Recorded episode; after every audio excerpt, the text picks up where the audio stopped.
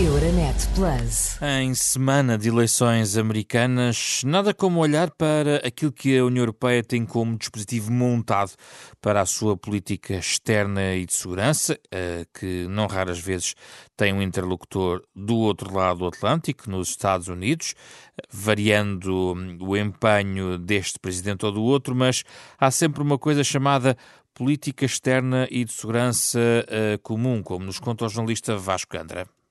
A política externa e de segurança da União Europeia tem por objetivo preservar a paz, reforçar a segurança internacional e promover a cooperação com países terceiros.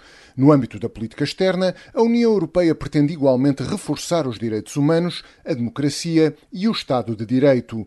O Bloco Comunitário desempenha ainda um papel internacional importante nas áreas do comércio e da ajuda humanitária. Para alcançar os seus objetivos, a União baseia-se na diplomacia e no respeito pelas regras internacionais, privilegiando o multilateralismo. A União Europeia tem parcerias com os principais países na cena internacional, mantendo relações privilegiadas com alguns parceiros, como por exemplo o Canadá ou os Estados Unidos, apesar da relação ter esfriado com a administração Trump. A Europa privilegia também relações com blocos de países como a União Africana. Para implementar a sua política, a União Europeia conta desde 2011 com um serviço diplomático chamado Serviço Europeu para a Ação Externa e uma rede de cerca de 140 delegações espalhadas pelo mundo. A União Europeia não tem um exército permanente, apesar de haver quem defenda essa solução, como o anterior presidente da Comissão. Ainda assim, a União Europeia pode contar com efetivos militares colocados à disposição pelos Estados-membros e, assim, enviar missões para qualquer ponto do mundo para controlar a ordem pública, manter a paz ou prestar ajuda humanitária. Uma das dificuldades que enfrenta a política externa europeia é que a grande maioria das decisões exige a unanimidade dos 27. Ora, se por um lado isso torna mais forte uma posição da União Europeia, também é certo que dificulta muito os consensos.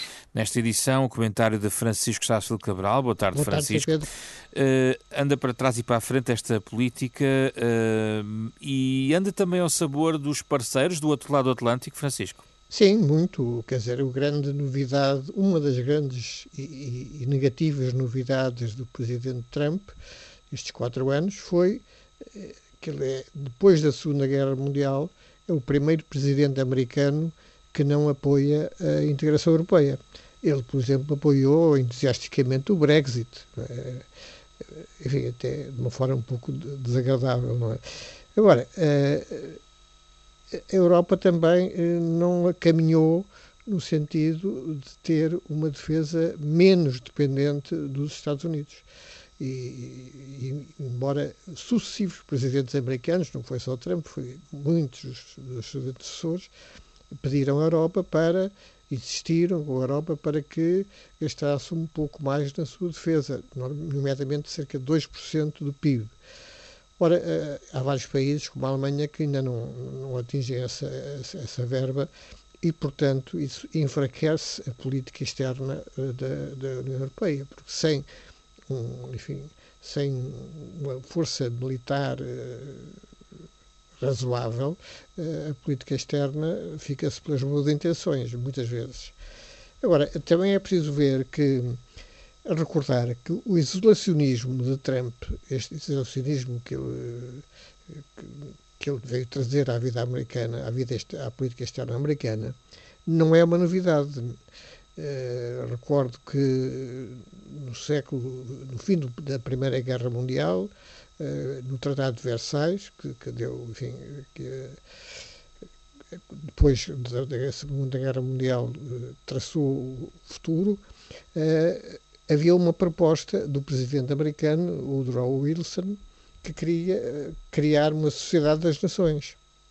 E, de facto, a Sociedade das Nações foi criada, só que o Congresso americano não permitiu que os Estados Unidos participassem nessa, nessa digamos, uma espécie de ONU, ou embrião da ONU. Já depois do segundo, da Segunda Guerra Mundial, aí os Estados Unidos tomaram, eh, enfim, nas mãos eh, a reconstrução da, da, ordem internacional, criando várias eh, organizações multilaterais e também uh, apoiando uh, a integração europeia vivamente. Com o plano Marshall, por exemplo. Naturalmente, para a recuperação da Europa. O comentário de Francisco Sarsfield Cabral.